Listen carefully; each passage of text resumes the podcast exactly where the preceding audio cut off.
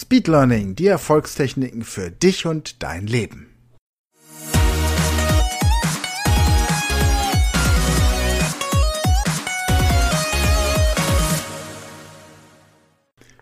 Speed Learning, die Erfolgstechniken für dich und dein Leben. Hallo, ihr Speedlearner da draußen. Heute geht es um das wichtige Thema Kommunikation beim Lehren. Also, wie kann ein Lehrer, ein Lehrender, ein Dozent, ein Unterrichtender, wie kann er seine Kommunikationsstruktur so anpassen und optimieren, dass es dem Schüler, dem Teilnehmer, dem Studenten möglich ist, den Inhalt auch zu verstehen und aufzunehmen. Hierfür haben wir eine PDF vorbereitet, die ihr kostenlos als Abonnenten unserer Plattform Speed Learning School herunterladen könnt. Und da werde ich jetzt einmal ein paar Bereiche zu erwähnen. Also, der erste Punkt, der wichtig ist, wenn ihr im deutschsprachigen Raum etwas unterrichten wollt, ist, dass ihr ein gepflegtes Deutsch sprecht und dass ihr vor allem klar und deutlich sprecht. Das bedeutet, verzichtet auf jede Art von flapsigen Bemerkungen, von irgendwelchen Slangs, auch von zu kompliziertem fachterminologischen Vokabular. Fachbegriffe sind hilfreich und sinnvoll, wenn ihr eine Zuhörerschaft habt, die tatsächlich dieses Vokabular auch schon kennt. Bei Menschen, bei Teilnehmern, die allerdings neu in diesem Bereich sind, ist es wichtig, Fachvokabular immer zweisprachig, also in der deutschen Übersetzung und gleichzeitig auch in der Fachterminologie zu verwenden. Klar und deutlich sprechen ist deswegen wichtig, weil natürlich in einer größeren Gruppe oder gerade auch beim Online-Unterricht es für den Teilnehmer schwierig sein kann, aufgrund von Lautsprechern, aufgrund der Entfernung euch wirklich gut zu verstehen. Deswegen gewöhne dir an, klar und deutlich zu sprechen und gewöhne dir ein vernünftiges Deutsch an. Gilt übrigens für jede Fremdsprache. Diese, dieser Straßenslang, den man manchmal hört oder auch mittlerweile bei, bei Auftritten von Comedians, da wird manchmal eine, ein, ein Deutsch verwendet, das nicht besonders schön und nicht besonders kultiviert ist und so etwas solltet ihr beim Unterrichten immer vermeiden, weil ihr auch als Dozent oder Lehrer natürlich eine Vorbildfunktion hinsichtlich der Ausdrucksweise habt. Seid euch darüber hinaus auch im Klaren, dass jeder Satz, den ihr sagt, bei eurem Gesprächspartner, bei eurem Adressaten, den ihr mit eurer Botschaft erreichen wollt, eine Vorstellung im Kopf erzeugt. Das bedeutet, wenn ich jetzt gerade davon spreche, dass ein Frosch in ein Geschäft geht, der Verkäufer ihn fragt, was es sein darf und der Frosch antwortet Quark, dann ist eine Vorstellung in eurem Kopf. Ihr seht diesen Frosch, wie er in ein Geschäft geht. Bei dem einen ist es eine Bäckerei, bei dem anderen vielleicht ein Stoffgeschäft, je nachdem, wo so eure Präferenzen sind oder was ihr heute schon erlebt habt, welche Geschäfte ihr heute schon betreten habt. Jeder Satz erzeugt also eine Vorstellung und das bedeutet, dass es unglaublich wichtig ist, dass ihr in eurer Unterrichtsdarstellung auf Negationen verzichtet. Wenn ihr also den Schülerinnen und Schülern immer erklärt, was man nicht tun soll. Beispielsweise in der Medizin beim Umlagern eines Patienten. Fassen Sie den Patienten nicht am Oberarm.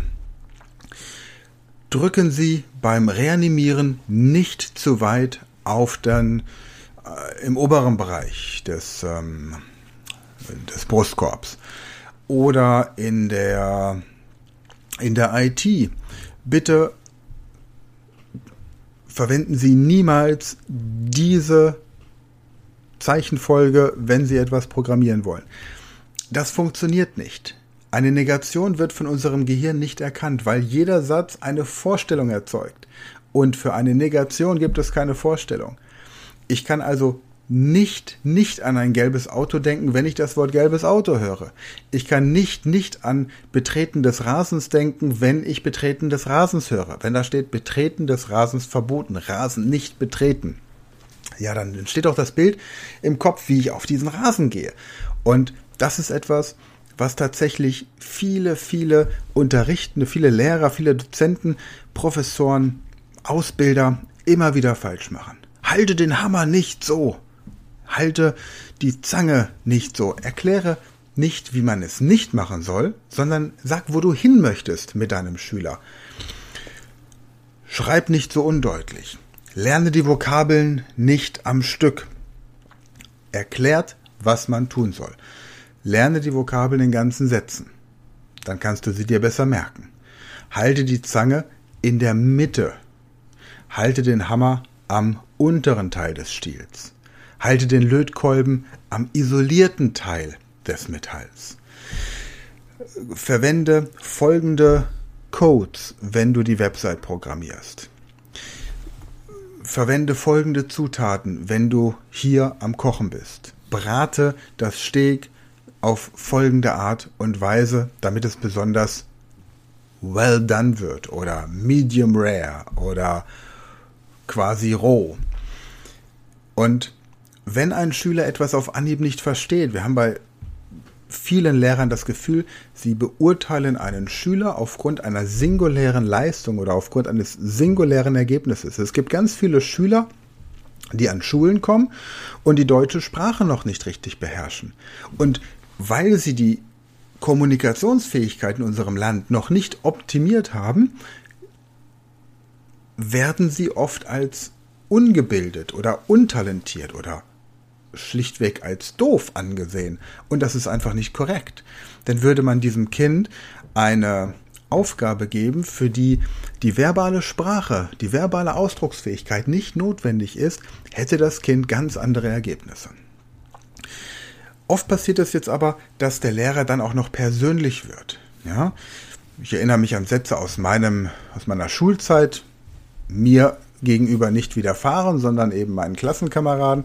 Deswegen ist auch aus mir was geworden, aus dem Klassenkameraden vielleicht nicht so, dass er gesagt hat, du kannst maximal zur Müllabfuhr gehen. Was auch insofern ein bisschen unfair gegenüber der Müllabfuhr ist, weil dieser Mitschüler tatsächlich ein ähm, Mensch war, der tatsächlich auch bei der Müllabfuhr sicherlich keine Karriere gemacht hätte. Es war so etwas wie ein toter Ast der Evolution. Aber ich kann dem Schüler so etwas nicht sagen. Es gibt Schüler, die stellen sich einfach dämlich an. Es gibt Auszubildende, da schlagen die Ausbilder die Hände über dem Kopf zusammen. Es gibt Studenten, da denkt man, ich habe das im Psychologiestudium erlebt, da denkt man, du bräuchtest eine Therapie, aber kein Psychologiestudium. Nur das kann man den Leuten so nicht sagen. Das ist der Todesstoß für die Schüler. Manche Lehrer verwenden das aktiv aktiv, um dem Schüler quasi den Todesstoß zu, ähm, äh, zu verabreichen, ist allerdings nicht besonders professionell. Korrekter wäre es, den Schüler aufgrund einer bestimmten Maßnahme hin zu korrigieren. Also, der Klassiker, der sehr oft im Coaching kommt, wenn Leute zu mir kommen, um Englisch zu lernen oder ihre Englischkenntnisse auf Business-Niveau zu bringen, verhandlungssicher, sodass sie Vorträge halten können, sodass sie Seminare halten können, dass sie Vertragsverhandlungen machen können, Produktpräsentationen. All das, was man in der Schule nicht lernt und auch in der Uni nicht, wenn man Englischkurse hat, ist, dass immer wieder erzählt wird, ich wurde vorne an die Klasse geholt, ich wurde vor die Klasse geholt und dann wurden, wurde ich in Vokabeln abgefragt. Und ich wusste es nicht und dann wird der Lehrer persönlich. Du bist das Letzte, du bist dumm, du bist unfähig, äh, was auch immer. Also solche Sachen passieren. Sie passieren leider viel zu oft. Oder aus dir wird nie eine große Leuchte in Mathe. Das ist tatsächlich etwas, was ich früher gehört habe. Und ich wollte auch gar keine Leuchte werden. Denn was bringt es mir, ein Glühwürmchen zu sein? Mir ist es lieber, wenn ich ein Mensch bleiben kann. Bei Schülern jetzt also immer das, was aktuell nicht funktioniert, ansprechen und entsprechend förderlich unterstützen. Also zum Beispiel, du hast von den 25 Vokabeln, die ich dich abgefragt habe, zwei gewusst. Ich bin mal neugierig, wie du es schaffst, bis nächste Woche von diesen 25 Vokabeln 12 zu verstehen oder 12 zu wissen. Oder auch einfach Handlungsanweisungen zu geben. Ein Schüler, der tatsächlich alle 25 Vokabeln kann, den Schüler zu bitten, vor der Klasse zu erklären, wie er das gemacht hat, wie er das gelernt hat. Wenn ihr jemanden kennt, der in einem Bereich besser ist als ihr, dann fragt ihn einfach, wie er das geschafft hat. Wie machst du das, dass du bei der Präsentation ohne Skript ablesen kannst? Nein, ohne Skript ablesen geht nicht. Ohne Skript ablesen machen scheinbar nur Politiker. Sie stehen vor ihrer, ihrem kleinen Podest und lesen einen Text vor langweilig und es kommt auch nichts an. Das heißt, wichtig ist, nach möglichst frei zu unterrichten. Wer abliest, hat verloren. Und zwar die Aufmerksamkeit der Zuhörerschaft. Wer sich mit dem Rücken zu einer Tafel oder zu einer Flipchart dreht, bricht in dem Moment den Kontakt zur Aufmerksamkeit der Schüler ab. Wer eine PowerPoint-Präsentation vorliest, der sollte am besten einen anderen Job machen. Der ist als Lehrer und Dozent ungeeignet. Sorgt also dafür, dass ihr frei reden könnt, dass ihr Blickkontakt haben könnt zu euren Schülern, zu euren Teilnehmern, zu euren Auszubildenden, zu den Leuten, die sich die Mühe gemacht haben, Lebenszeit zu opfern, um euch bei etwas zuzuhören. Berücksichtigt bei der Vermittlung des Unterrichtsstoffs auch immer die 20 Minuten, die Spam-Filter im Gehirn. Ich habe das ausführlich in meinem Buch Speed Learning, die Erfolgstechniken und in dem Buch Speed Learning für bessere Noten erklärt und auch schon einige Male im Podcast. 20 Minuten. Nach 20 Minuten beginnt das Gehirn, das bereits Gehörte wieder zu überschreiben. Also mach nach 20 Minuten eine kurze Pause oder wiederhole das noch einmal, was du im Vorfeld gesagt hast. Lass auch die Teilnehmer das wiederholen, was du im Unterricht gesagt hast, damit du verstehst, ob die Teilnehmer das aufgenommen haben, damit du erkennst, ob das angekommen ist, was du sagen wolltest. Nehmen wir als Beispiel einen Fahrlehrer, der erklärt seinen Schülern etwas über Verkehrsregeln und anschließend lässt er sie raus in die freie Wildbahn gehen. Ja, woher weiß er, ob die Schüler das tatsächlich verstanden haben? Die Schüler sollen das nochmal mit eigenen Worten wiederholen. Am besten nach 20 Minuten gegenseitig im Team sich erklären, was sie jetzt gerade in den ersten 20 Minuten gehört haben. Und dann nach 20 Minuten weiterer Beschallung durch den Lehrer wieder, was in den ersten und dann in den zweiten 20 Minuten gemacht wurde. Probiert es doch mal selbst aus. Schaut die Nachrichten abends 15 Minuten lang und fasst danach zusammen, worum es bei den Nachrichten ging. Von den meisten Inhalten habt ihr wahrscheinlich schon gar keine Ahnung mehr. Also Teilnehmer wiederholen lassen. In Momenten, in denen ihr die Aufmerksamkeit der Schüler oder der Teilnehmer wollt und sie aber nicht bekommt, fangt an in einer anderen Sprache zu sprechen. Ich mache das oft beim Karate-Training. Wenn ich die, die Jungen, die Kids hier trainiere, dann sind das 30 Kinder, die da manchmal ziemlich durcheinander Quatsch machen. Und nicht umsonst verwendet man japanische Begriffe, um die Kinder wieder zu disziplinieren. Wenn das aber auch nicht ausreicht, fange ich an Englisch mit ihnen zu sprechen. Und plötzlich merken sie, dass etwas Fremdes, etwas Ungewohntes, das auf der einen Seite die Neugier weckt, weil sie einen Teil davon verstehen, auf der anderen Seite aber auch gleichzeitig eine, eine andere Form von Respekt ist, weil da plötzlich etwas ist, das sie nicht verstehen und es verunsichert. Und Verunsicherung führt zu Beruhigung, also zu Entquatschung bei Kindern sozusagen. Gleichzeitig kennen wir dieses Phänomen auch aus dem italienischen Restaurant. Wir kommen in ein italienisches Restaurant und der Unterschied zu einem italienischen Restaurant und einem deutschen Gasthaus ist, dass der Kellner oder die Kellnerin kommt und mit Buonasera, Buongiorno oder wann auch immer ihr dorthin kommt, ja, ciao a tutti, belli, brutti, ja, und am Ende wird dann nochmal gefragt, ah, und Ramazzotti oder ein Grappa, was darf sein? Und äh, dann hat man da gleich das Gefühl, man ist in einer anderen Welt. Wenn man zu einem italienischen Restaurant kommt und auf Hochdeutsch begrüßt wird und überhaupt nicht der Funken von italienischem Flair vorliegt in der Sprache der Serviceperson, dann hat man das Gefühl, dass man beim falschen Restaurant rausgekommen ist. Lasst außerdem Bilder im Kopf entstehen. Bilder von dem, was der Lernende erleben soll. Also, Beispielsweise, wir haben einen Chirurgen und dieser Chirurg hat das Bild im Kopf, wie er an einer Unfallstelle als Notarzt zum Einsatz kommt, ein Polytrauma versorgen muss mit einer offenen Oberschenkelfraktur und entsprechend einer starken Platzwunde am Kopf. Er muss sich entscheiden, weil verschiedene Unfallopfer da liegen, mit welchem Unfallopfer er zuerst anfängt. Und während ich diese Geschichte erzähle, merkst du schon, dass Bilder in deinem Kopf entstehen. Und je nachdem, wo deine Affinität ist, in der Medizin, wenn du dort affin bist, dann wirst du jetzt die erste Hilfemaßnahmen dir vorstellen. Wenn du eher in der Automobilindustrie affin bist, dann wirst du dich fragen, wie sieht wohl das Auto aus? Wobei ich gar nicht gesagt habe, dass es ein Auto gewesen ist, das bei diesem Verkehrsunfall involviert war. Aber gut, wenn du ein Umweltfreak bist, dann fragst du dich vielleicht, ob irgendwo Öl ausläuft oder Benzin. Und wenn du ein Meteorologe bist, dann fragst du dich vielleicht, ob es an dem Tag schönes Wetter hatte oder geregnet hat. Das heißt, es entstehen Bilder im Kopf. Und durch diese Bilder, die im Kopf entstehen, entstehen Emotionen. Emotionen zu wecken. Stell dir vor, was für ein Gefühl es ist, an dieser Unfallstelle genau zu wissen, was du tun musst. Stell dir vor, was für ein Gefühl es ist, nach einem dreitägigen Englischtraining bei uns jede beliebige Situation meistern zu können. Deine Produkte verkaufen zu können, auf der Bühne performen zu können, Vorträge halten zu können. Stell dir vor, nach einem Bewerbungstraining für einen Job, bei dem Sprachkenntnisse Englisch, Französisch oder welche auch immer notwendig sind, gehst du bei uns raus und weißt genau, was du tun musst, um den Job zu bekommen, weil du mit unseren Tipps sämtliche Marktbegleiter, Mitbewerber und Konkurrenten ausstichst. Das weckt Emotionen. Solche Emotionen wünsche ich mir für den Mathematikunterricht. Wo gibt es im Leben überall Mathematik? Schaut euch um, es gibt überall Mathematik. Antwort auf diese Frage und wie man Mathematik emotional unterrichten kann, findet ihr übrigens auch in dem Buch Speed Learning für bessere Noten.